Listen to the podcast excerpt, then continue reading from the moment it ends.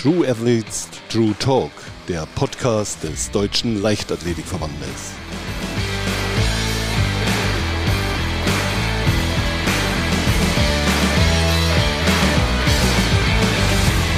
Und herzlich willkommen zu einer neuen Folge von True Athletes True Talk. Mein heutiger Gast ist die amtierende Hallenmeisterin, die sechste der Hallen EM und sozusagen die Senkrechtstarterin der Hallensaison insgesamt. Herzlich willkommen, Christina Honsel. Ja, vielen Dank. Hallo, ich freue mich, dass ich hier sein kann.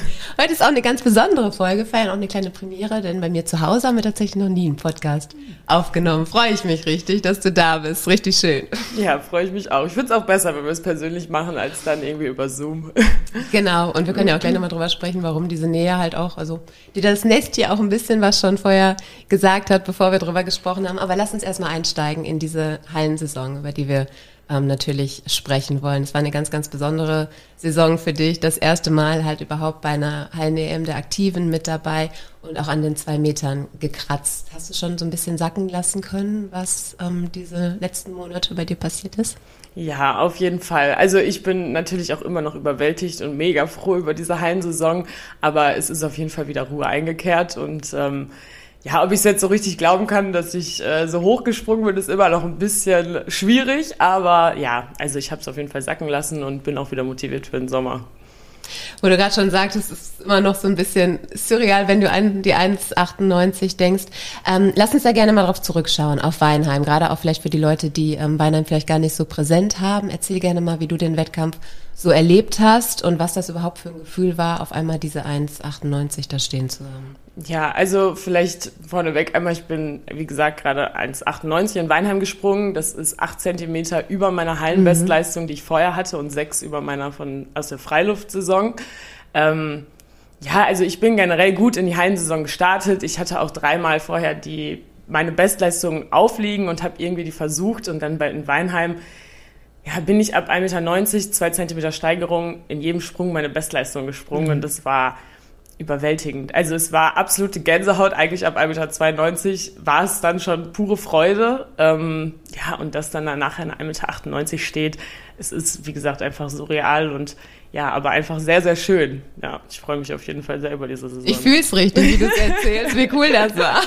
ja, also es ist auch einfach, auch wenn ich da jetzt noch dran denke, dann kriege ich Gänsehaut und irgendwie, ich, manchmal, wenn ich mir die Videos angucke, das gibt einem so viel Motivation und ja, es ist einfach darauf, also dafür trainiert man die ganze ja. Zeit und dann zahlt sich das an einem Tag einfach aus und das ist einfach sehr, sehr schön. Wie oft hast du das Video bislang schon geschaut?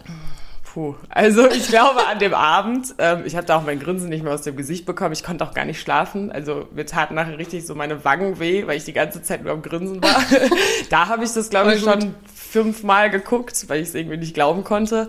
Ja, und dann halt, natürlich wurde der Abstand dann immer größer, aber ich gucke es mir einfach immer zwischendurch mal wieder an, auch jetzt, wenn ich irgendwie mhm. meinen schlechten Tag, du gehst nicht jeden Tag mega motiviert ins Training und wenn man sich so ein Video anguckt, dann denkt man sich so, ja, genau dafür tue ich das und ja. ich reiße mich jetzt zusammen und dann trainiere ich jetzt auch. Also, du hast dann nachher auch noch die zwei Meter auflegen lassen, ne? Das ja, war ja genau. auch nochmal crazy. War es das erste Mal, dass du die zwei Meter so für dich gesehen ja, hast? Ja, also ich habe sie im Training schon mal aufgelegt ah, ja. und ich meine, mein Trainingskollege springt regelmäßig über zwei Meter, da ja. sieht man das dann schon und guckt sich das mal an. Ähm, aber im Wettkampf lag die zwei Meter noch nie auf. Und natürlich ähm, war ich mega motiviert. Es wäre jetzt auch doof gewesen, mal 1,98 aufzuhören. Also ich hatte richtig viele Sprünge schon gemacht. Also wäre es vielleicht auch ein Grund gewesen, aufzuhören. Aber ich dachte, wenn ich jetzt einmal die zwei Meter mhm. springen kann, dann versuche ich es jetzt auch. Und es waren keine schlechten Sprünge, aber hat dann im Endeffekt nicht gereicht. Aber ich war auch irgendwann einfach nur noch platt und irgendwie so voller Adrenalin und Energie, dass ich ja, irgendwann war es halt auch dann vorbei. Aber 1,98, also absolut top. Ja. Bei der Hallen-EM ein paar Wochen später bist du dann auf Platz 6 gelandet. Das war ja ohnehin auch eher mal, erstmal ein ganz besonderer Wettkampf. Überhaupt erstmal da zu sein nach deiner ganzen Verletzungszeit. Nimm uns mal ein bisschen mit. Wie hast du die Hallen-EM so für dich erlebt? Ja, also natürlich war es erstmal was Besonderes, wieder international zu starten. Mhm. Und ähm, ja, es ist diese, also in, beim internationalen Meisterschaften ist ja mal Qualifikation und Finale. Das hat man natürlich nicht so oft. Das Wichtigste ist erstmal die Qualifikation zu überstehen. Also natürlich setzt man sich schon Ziele für das Finale, aber wenn man die Qualifikation nicht übersteht, dann bringt das natürlich ja. nicht viel. Deswegen liegt der Fokus dann erstmal immer da drauf. Und als der erste Schritt dann geschafft war, war ich natürlich sehr happy. Ich bin wieder 1,91 Meter gesprungen, was eine sehr, sehr gute Leistung für mich ist. Ja, und dann im Finale hatte man sich natürlich schon irgendwie ja, hat man so ein bisschen um die Medaille natürlich gekämpft, sonst muss man da nicht im Finale Klar. antreten, das ist gar keine Frage, aber dann trotzdem auch wieder so eine gute Leistung zu bestätigen, ist natürlich sehr schön. Und dann weiß man auch, okay, eine Höhe höher wäre eine Medaille gewesen, das wäre drin gewesen, aber ja, ich bin auf jeden Fall auch sehr zufrieden mit der Leistung. Zweimal in so kurzer Zeit, 1,90 Meter oder 1,91 waren es, äh, zu springen, ist einfach ein gutes Gefühl und nochmal so eine Bestätigung, dass man es halt auch international abrufen kann und ja nicht vor lauter Nervosität dann das irgendwie nicht mehr hinbekommt. Es war doch, glaube ich, auch so, dass eine Höhe mehr im ersten Versuch schon zu Bronze gereicht hätte, oder? Ja, Ist genau. Das noch so genau. also es lag nach 1,91 Meter, 1,94 Meter ja. auf und ich glaube sogar im zweiten Versuch wäre es noch Bronze gewesen. Ähm, ja, natürlich. Ich hatte mir hätte hätte ich, ne? Ja, ich habe, als ich bei 94 stand, dachte ich so, ich springe da jetzt drüber, aber irgendwie hat es da nicht gereicht oder nicht gepasst und ja, im ersten Moment war ich auch enttäuscht, ganz klar. Ich glaube, wäre ich mhm. nicht enttäuscht, dann hätte ich mir keine Ziele gesetzt. Aber ja, jetzt rückblickend ist es einfach eine sehr, sehr gute Leistung. Ja, ich glaube, das steht ja auch unterm Strich einfach, ja. dass es die bislang beste Hallensaison deiner Karriere war. Ja. Wenn du so, ähm, so ein Fazit für dich ziehen müsstest, was war jetzt wertvoller, die Höhe oder der Platz bei der Hallen-EM? Also ich glaube die Höhe. Mhm. Ich, ähm, diese 1,98 Meter, das ist einfach und auch dieser Wettkampf, das war schon nochmal irgendwie so ein Rausch und Flow, in dem man war und wo man sich auch immer dran festhält, wenn es nicht so gut läuft. Deswegen, ähm, ja, diese 1,98 Meter ist schon was Besonderes und ich glaube, dass die 98, also diese Höhe schon ja, mehr Stellenwert hat bei mir. Ja. Und was man ja, finde ich, auch nicht vergessen darf in der Bewertung dieser ähm, letzten Monate, dass du ja aus einer ziemlich langen und intensiven Verletzungsphase einfach auch herausgekommen bist. Also ich glaube, darunter darf man das ja auch noch mal ganz, ganz anders sich, sich so anschauen. Also korrigiere mich, aber ich erinnere mich an zwei Jahre voller Fußprobleme, Ermüdungsbruch, immer wieder neu anlaufen, nur kurze Vorbereitungszeiten vor Höhepunkten und mit Sicherheit viele, viele Enttäuschungen, die du für sich persönlich so verkraften musstest. Ja, auf jeden Fall. Also ich glaube auch, dass die Hallensaison, also die Freude über diese Saison dadurch noch größer ist. Mhm. Also wenn man aus so einer Phase, wo es immer stetig bergauf geht, klar freut man sich über Bestleistungen, aber ich glaube, das war einfach noch mal extremer und noch mal schöner, weil ich halt eben diese zwei Jahre Verletzung hatte. Und ähm, ja, wie du gerade schon gesagt hast, mein Fuß, also ich habe immer Fußprobleme gehabt. Ich ähm, ja, eigentlich waren 2021, 2022 komplett davon geprägt. Ähm, mhm. Ähm, es war einfach so ein Bergauf, Bergab. Also es lief dann wieder mal ganz gut, wo ich wirklich schmerzfrei auch mal springen konnte ja, dann habe ich meine Bänder gerissen, was dann wieder irgendwie, ja, so ein Tal war, wo du so dachtest, okay, was mache ich hier eigentlich, wofür mache ich das überhaupt? Und ähm, ja, in solchen Situationen ist es einfach immer schwieriger, sich zu motivieren. Vor allem über zwei Jahre kann man sich vorstellen, dass es Glaub dann ich. ja einfach sehr, sehr hart ist. Was waren da für dich so die Schlüsselpunkte, wo du gesagt hast, das hat mir geholfen? Vielleicht merkt man das ja auch also im Nachhinein, was irgendwie wichtig war. Ja, also ich habe 2021 ähm, lief die ganze Saison eigentlich nicht gut. Ich habe dann ein Reha gemacht mhm. in, ähm, beim Physiotherapeuten, war wirklich eine Woche vor Ort und habe Übungen für zu Hause bekommen, habe es auch konsequent durchgezogen, weil ich halt unbedingt wieder springen wollte ja. und auch schmerzfrei springen wollte.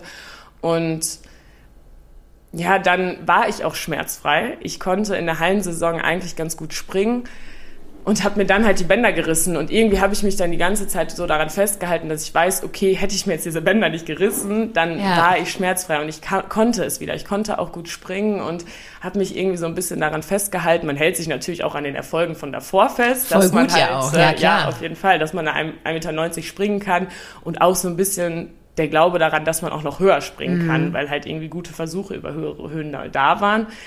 Ja, aber so also es ist schon sehr schwer, sich irgendwo dran festzuhalten, das muss man schon sagen. Ja. Und manchmal schleppt man sich auch einfach nur zum Training und ist dis diszipliniert, weil keine Motivation mehr da ist. Ja, aber irgendwie zieht man es dann halt trotzdem durch, weil man halt Ziele hat und diese Ziele erreichen möchte. Wie oft standst du davor zu sagen, so, ich habe jetzt keinen Bock mehr, jetzt rein? Also natürlich die ersten Wochen nach dem Bänderriss hatte ich gar keine Lust mehr. Also irgendwie waren wir im Trainingslager, alle haben gut trainiert. Ähm, man hat sich jeden Tag auf dem Platz gesehen, habe ich so auch ein bisschen was gemacht, was halt geht. Also ich habe mir die Bänder gerissen, am nächsten Tag stand ich wieder auf dem Platz. Also wow, stand jetzt nicht, aber so, also ich habe alles gemacht, was ohne meinen Fuß irgendwie möglich war. Ähm, ja, weil man halt irgendwie sich immer noch daran festhält. Letztes Jahr München, Europameisterschaften. Mhm. Ich wollte unbedingt die Heim-EM mitnehmen. Ja. Und ja, da weiß man, okay, wenn ich jetzt drei Wochen raus bin, dann kann ich das auf jeden Fall vergessen. Und ja, da versucht man dann halt einfach weiterzumachen. Aber ist auch mental eine Herausforderung, stelle ich mir vor. Ne? Ja, auf jeden Fall. Also Lust hatte ich da nicht mehr.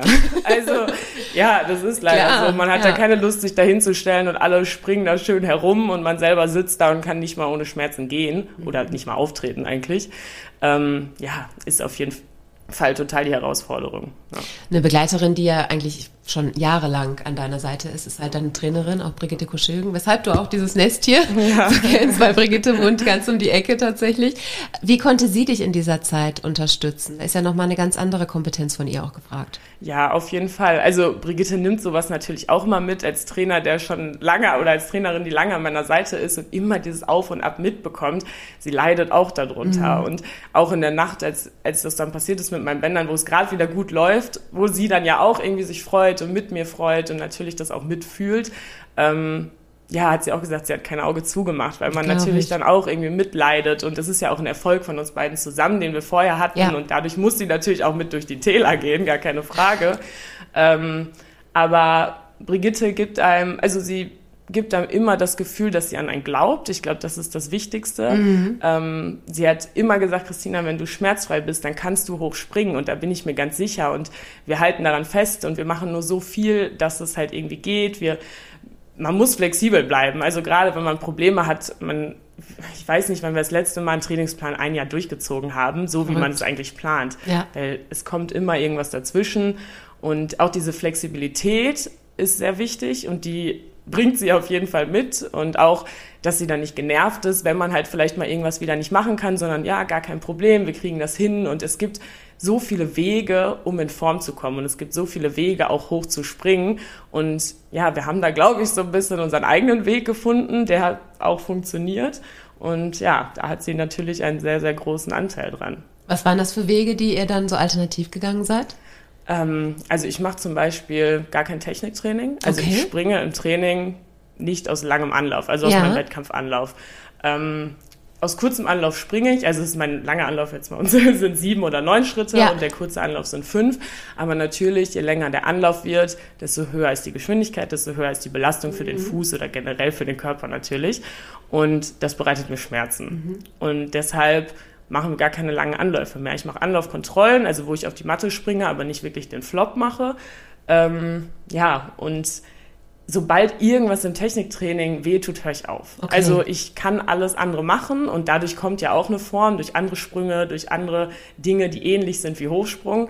Aber ja, genau dieses Techniktraining tut mir halt eben weh und ja, das lassen wir einfach sein. Was mhm. irgendwie bescheuert ist, weil man denkt, okay, ich mache Hochsprung und mache keinen Hochsprung im Training, aber man kann es auch anders hinkriegen und ich ja, glaube, die ganze Wintersaison oder Hallensaison habe ich kein Techniktraining gemacht und es hat funktioniert. Und das ist auch was, was ihr jetzt so fortsetzen wollt, also genau. einfach als Learning der letzten Jahre sozusagen. Genau, ja. Also ich mache jetzt auch gerade, ich meine, die Freiluftsaison ist auch nicht mehr so lang. Mhm. Ich mache auch Techniktraining aus kurzem Anlauf, Anlaufkontrollen, das war's und dann den Sprung im Wettkampf. Man braucht vielleicht einen Wettkampf, um reinzukommen, ja. aber trotzdem funktioniert es halt gut. Und das Wichtigste ist, dass ich keine Schmerzen habe, weil wenn man im Training Schmerzen hat, ist nicht nur, dass es ein Hemd, sondern man hat auch keine Lust. Also wenn es dann wieder wehtut, dann hast du wieder einen Motivationsdämpfer und so ist es dann einfach, okay, ich akzeptiere es, ich habe daraus gelernt, dass ich es nicht brauche und dann geht's halt weiter. Ja. Das ist sozusagen so die, die Trainings, die körperliche Komponente, die du natürlich mit Brigitte ganz intensiv ähm, vorbereitest und ja auch schon seit Jahren halt seid ihr ein gutes Team.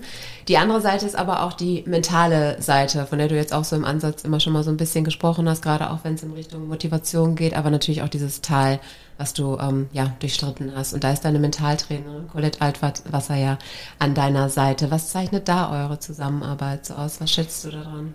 Ja, also mit Colette arbeite ich jetzt schon länger. Ähm ich habe mit ihr angefangen zu arbeiten, als es gut lief. Ja, sehr gut. Das ist eigentlich, also es hat sie auch immer gesagt, eigentlich ist es wichtig, auch in diesen Situationen äh, mit einem Mentalcoach zusammenzuarbeiten, ja. weil man die Person, also weil man mich dann besser kennenlernt, wie ich vielleicht eigentlich bin, woher ich meine Motivation nehme, um ähm, dann halt auch durch die Täler halt durchzugehen Voll. mit mir zusammen. Mhm. Und ich muss sagen, mit Colette, die Gespräche, es war dass ich jedes Mal nach einem Gespräch, egal wie doof es vorher war, ich bin motiviert aus diesen Gesprächen schön. rausgegangen. Und auch wenn es manchmal nur zwei, drei Tage angehalten hat, war es trotzdem schön, immer wieder so kurz diese Motivation zu spüren und so zu wissen, wir sind ständig meine Ziele durchgegangen, warum ich das mache, ähm, mich an irgendwelchen Ressourcen festgehalten, die ich habe.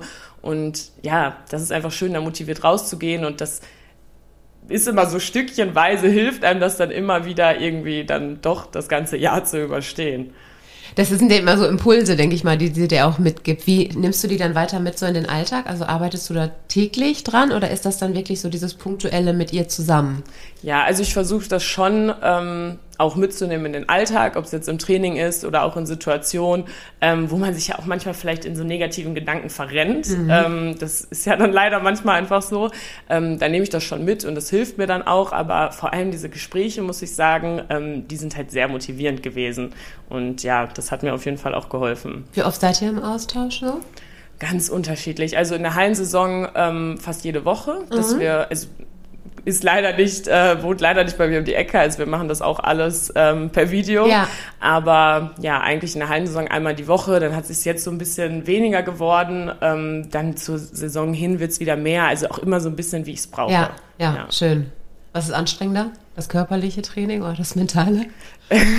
Unterschiedlich, würde ich sagen. Also es ist beides anstrengend. Man denkt das immer gar nicht. Also beim körperlichen Training weiß es irgendwie jeder, dass es anstrengend ist. Aber das Mentale, dieses immer wieder in sich reinhorchen, immer wieder so in diese Momente gehen, wo man vielleicht nicht gut drauf war, um das dann irgendwie Revue passieren zu lassen oder damit umgehen zu können, ist es einfach anstrengend. Äh, also, und dann anderthalb Stunden bis eins bis ein bis anderthalb Stunden, das ist einfach ja, schon auch anstrengend. Danach Anders, platt, aber ne? anstrengend, ja. ja. ja. Wie würdest du denn deine Verfassung heute so beschreiben? Ich weiß, du kommst ja auch frisch aus dem Trainingslager und bist auf dem Sprung sozusagen ins nächste. Wie geht's dir? Ja, also mir geht's auf jeden Fall sehr gut. Ich, ähm, also ist ja auch wieder das Psychische und das Physische, also es ist beides gut. Ähm, ich bin, habe sehr gut durchtrainieren können. Ich, ähm, ja, bin in einer sehr guten Form. Also man merkt das ja auch an anderen Dingen, nicht nur im Hochsprung dann, ja. dass ich irgendwelche guten Höhen im Training springe. Ähm, ja, ich bin in einer guten Form, auch mental geht's mir sehr gut. Ich, klar, ich meine, aus der Heimsaison habe ich sehr viel Motivation geschöpft. Mhm. Jetzt gerade ist auch alles in Ordnung und ähm, ja, dadurch ist alles sehr gut. Wenn du sagst, ähm, Motivation geschöpft und ich weiß, die, die letzten Jahre waren ja auch immer so eine Herausforderung, auch was die Motivation halt einfach irgendwie so angeht. Hat sich da so im in dieser Zeit, also so eine Entwicklung, hast du die da bei dir festgestellt, dass sich da äh, motivationstechnisch was verändert hat? Also dass sich heute irgendwie was antreibt, wo du vor zwei Jahren gesagt hast, das stand da noch gar nicht so im Blickpunkt für dich? Also eigentlich ist es immer, man hat immer so das Ziel vor Augen, letztes Mal war also Olympische Spiele. Letzte Mal war es dann vielleicht noch Tokio, mhm. ähm, 2019, 2020, ja 2021 ja dann auch. ähm, ja, und jetzt ist es halt Paris, aber mhm. trotzdem mhm. ähm, sind es ähnliche Dinge, die mich motivieren. Natürlich auch immer wieder so an seine Grenzen zu gehen oder die Bestleistung zu springen, motiviert einen auch, aber wo ich mich halt sehr stark, vor allem im letzten Jahr daran festgehalten habe, dass ich gesagt habe, ich möchte nach Paris. Mhm. Und ähm, ja, das sind dann, natürlich guckt man sich dann auch so Videos von alten Wettkämpfen an, das motiviert einen auch, aber irgendwo so dieses übergeordnete Ziel zu haben, ähm, worauf ich hintrainiere, ich glaube, das ist schon das, wo man sich festhält und was einer motiviert. Wenn wir jetzt so deinen Alltag ähm, uns anschauen, du hast ja gerade schon gesagt, klar, Training nimmt einen ganz großen, großen Anteil halt an, dieses auch Arbeiten immer mit dir selber. Was glaubst du, ähm, so im Leben neben dem Sport, wie viel Leistungssport steckt da trotzdem drin? Also so im Hinblick auf auf Ehrgeiz, auf wie du Dinge angehst, wie du ähm, vielleicht auch in Situationen halt einfach reagierst. Ist da diese Leistungssportlerin so präsent oder ist da noch eine andere Christina? Ja, also natürlich ist auch in meinem anderen Leben die Leistungssportlerin präsent. Leistungssport ist auch irgendwie immer da. Also es ist dann doch irgendwie so ein Vollzeitjob, sage ich mal, weil man halt ja jeden Tag was dafür tut ja. und jeden Tag und es ist ja auch neben dem Platz, da kommt so viel dazu, was man noch machen muss. Ähm, aber auf jeden Fall, also es gibt auch noch eine andere Christina, absolut. Ich ähm, arbeite ja auch Teilzeit. Also ja. ich ähm, bin nicht nur auf dem Platz, sondern ich bin auch im Büro und arbeite im Familienunternehmen bei uns. Und ja, das ist natürlich auch, und da merkt man auch, ob es jetzt Ehrgeiz, Disziplin, was auch immer, das steckt halt auch in mir, wenn ich nicht auf dem Platz stehe, gar ja. keine Frage. Und ähm, ja, ist auf jeden Fall Leistungssport auch nicht nur beim Sport selbst präsent. Wie strukturierst du dann so deinen Alltag zwischen auch dieser Spagat zwischen Teilzeit und aber natürlich auch Leistungssport mit deinen ganzen Zielen, die da dran hängen? Ähm, also ich bin zweimal in der Woche im Büro, mhm. also dass ich da wirklich dann ähm, ganz, also ganze Tage, was heißt ganze Tage, ich bin nachmittags bei meinem Training natürlich, ja. aber dass ich dann schon ähm, auch vor Ort bin und sonst mache ich relativ viel von zu Hause ähm, ja, es klappt eigentlich ganz gut. Ich muss schon sagen, man merkt an den Tagen, wo ich dann wirklich im Büro bin und nachmittags zum Training muss, das ist dazwischen ist eine Stunde Fahrt, aber mhm. sonst keine Pause, äh, sind schon anstrengend, aber für meinen Kopf ist es sehr, sehr gut, muss ich sagen. Ähm, gerade in so Phasen, wo man verletzt ist, ich brauche irgendwas, also ob es jetzt das Studium früher war oder ja. jetzt halt der Job, ich brauche irgendwas, wo ich mich dran festhalten kann, wo ich sagen kann, okay, die ganze Energie, die eigentlich im Sport dann steckt, ähm, kann ich dann auch einfach mal woanders hinbringen oder woanders reinstecken. Und das ist halt sehr wichtig, dass man nicht die ganze Zeit in diesem Modus ist, ich bin Leistungssportlerin und ich muss das und das machen oder ich muss da und darauf achten, sondern dass man auch wirklich mal irgendwas hat, wo man den Kopf, sag ich mal, anders anstrengt. Ja, und das ich. ist mir immer sehr wichtig gewesen. Und ähm, ja, deswegen bin ich auch sehr froh, dass ich das mache nebenbei. In den Trainingslagerzeiten, wie regelst du das dann? Also im, ich versuche relativ viel vorzubereiten. Ah, ja. Meistens ist dann mhm. zwischen den Trainingslagern oder vor den Trainingslagern arbeite ich ein bisschen mehr, dass ich im Trainingslager nicht so viel machen muss, damit man sich wirklich auch mal nur auf den Sport konzentrieren ja. kann. Das ist dann auch ganz schön, mal so zwei, drei Wochen. Ähm, ja, und sonst bin ich auch ansprechbar, ansprechbar im Trainingslager. Also wenn irgendwas ist oder so, dann mache ich das auch, aber im Büro versuchen die dann auch relativ viel abzufangen, mhm. dass ich jetzt nicht jeden Tag eine Nachricht kriege, ja, könnte ich mal, sondern ähm, ja, das ist schon, dass ich da auch so ein bisschen frei oder Pause habe dann vom Arbeiten. Voll gut, dass sich das so eintacken lässt. Das ja, klingt, auf jeden Fall. Gut. Auf ja. jeden Fall. Wenn du mal ähm, dir den Hochsprung an sich nur so, so anschaust, ähm, weil du schon sagtest, klar, der Leistungssport zieht sich im Prinzip ja auch durch dich als Persönlichkeit, keine Frage, aber der Hochsprung an sich hat ja auch die Besonderheit, ähm, das hört man immer so raus, wenn man mal mit anderen Disziplinen, Kolleginnen und Kollegen halt irgendwie so spricht, dass so dieses Aufhören mit einer, in Anführungsstrichen, Enttäuschung, dass die Latte fällt, damit ist der Wettkampf dann halt beendet, da, egal wie hoch du vorher gesprungen bist, du sagtest es gerade selber, du hättest auch bei den 1,98 aufhören können, aber die zwei Meter, klar, die willst du natürlich nochmal springen, aber du weißt, hm, könnte auch sein, dass die Latte fällt. Viele sagen da, das wird mir schwer fallen, einfach so mit diesem, in Anführungsstrichen, negativen Gefühl aus der Situation dann halt irgendwie so rauszugehen. Ist das was, was du verstehen kannst oder wo du sagst, nee, das andere wiegt einfach so viel höher, dass, dass ich das gut in Kauf nehmen kann? Also verstehen kann ich es auf jeden Fall und es gibt Wettkämpfe, wo man natürlich dann im dritten Versuch, wenn die Latte fällt, extrem enttäuscht ist, weil man vorher halt eben nicht so hochgesprungen ist. Ja.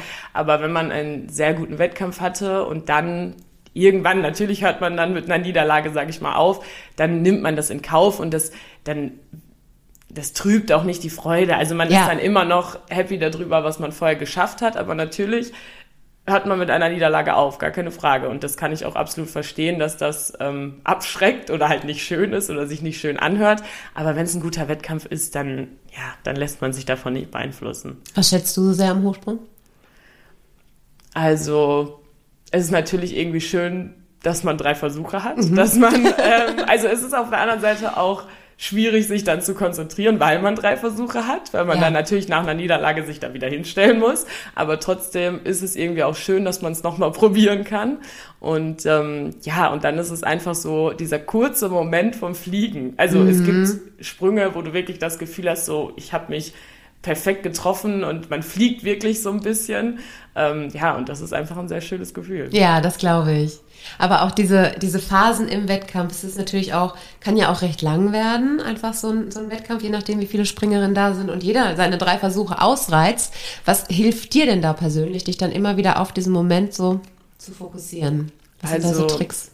Mein, also mein Trick, den ich jetzt eigentlich, was heißt mein Trick, was ich eigentlich immer mache, ich ähm, setze mich mit dem Rücken zur Hochsprungmatte, mhm. damit ich mich von diesen anderen Personen, also von den anderen Athleten, die halt dann eben drei Versuche haben, mich gar nicht ablenken lassen. Ja. Das ist gar nicht, weil ich, weil mich das nicht interessiert, sondern nur, weil ich mich auf mich konzentrieren möchte. Und dadurch, dass es halt eben so ein langer Zeitraum ist, wo man konzentriert bleiben muss, ist es besser, wenn man sich nicht von anderen ablenken lässt. Mhm. Und das fällt mir einfach leichter, wenn ich halt nicht hingucke. Weil wenn ich mit dem, also wenn ich normal sitze, man kann zwar die Augen zumachen, aber dann kann ich mich auch nicht so gut konzentrieren. Und Ja. wenn ich ja die ganze Zeit mit Augen zusitze, ist es jetzt vielleicht auch nicht so optimal. Deswegen habe ich mir das einfach so angewöhnt und es klappt halt sehr gut, dann so ein bisschen in meinem Fokus zu bleiben und mich dann wirklich die ganze Zeit zu konzentrieren. Und dann gehe ich auch immer wieder meinen Sprung durch. Also ich ähm, wirklich von Anfang an, wo ich am Anlauf stehe, bis zur Lattenüberquerung, bis ich auf der Matte lande. Und ja, das hilft einem dann auch immer wieder so ein bisschen fokussiert zu bleiben, weil man hat immer Phasen im Wettkampf, wo es so ein bisschen schwieriger wird, sich zu konzentrieren. Und ja, da ist es dann halt einfach besser, wenn man sich nicht ablenken lässt, wenn man dann irgendwie nochmal so seine Sprünge durchgeht, die Sachen, worauf man achten möchte. Und ja, dadurch klappt das dann eigentlich ganz gut. Simulierst du das im Training oder trainierst du das auch, dieses mentale, diese Durchgänge, sage ich jetzt mal, oder ist das für dich so im, im Wettkampf eigentlich gekommen? Nee, also ich mache das auch im Training, oder was heißt im Training, es ist dann neben dem Training, Ja, genau. ähm, dass Mhm. man halt so wirklich dann die Augen zumacht und einfach mal so seinen Sprung komplett durchgeht und dann auch an bestimmten Stellen vielleicht mal so stoppt, sage ich mal, und dann ähm, ja auf bestimmte Sachen mehr achtet.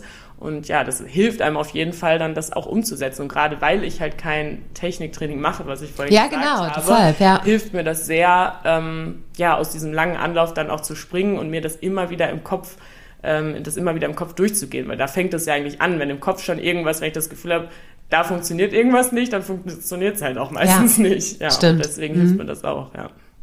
Jetzt stehen wir ja, ja kurz vor der, vor der Freiluftsaison sozusagen. Ist jetzt noch ein Trainingslager, glaube ich, in das du fährst.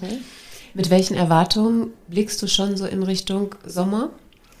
Also, ich freue mich auf jeden Fall sehr auf die Sommersaison. Ich ähm, bin schon für die Weltmeisterschaften qualifiziert, deswegen das gibt mir ein bisschen Ruhe, sage ich mal. Also ich ähm, habe jetzt nicht diesen Druck, ich muss von Wettkampf zu Wettkampf hetzen und dann Punkte sammeln oder halt eben diese Norm springen. Ja.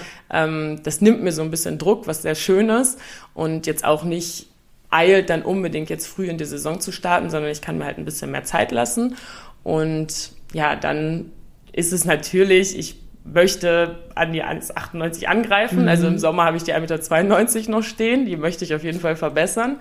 Und ähm, ja, dann natürlich auch bei den Weltmeisterschaften gut sein. Also da ist es natürlich auch mein Ziel, ins Finale zu kommen und dann ja auch im Finale Leistung zu bringen.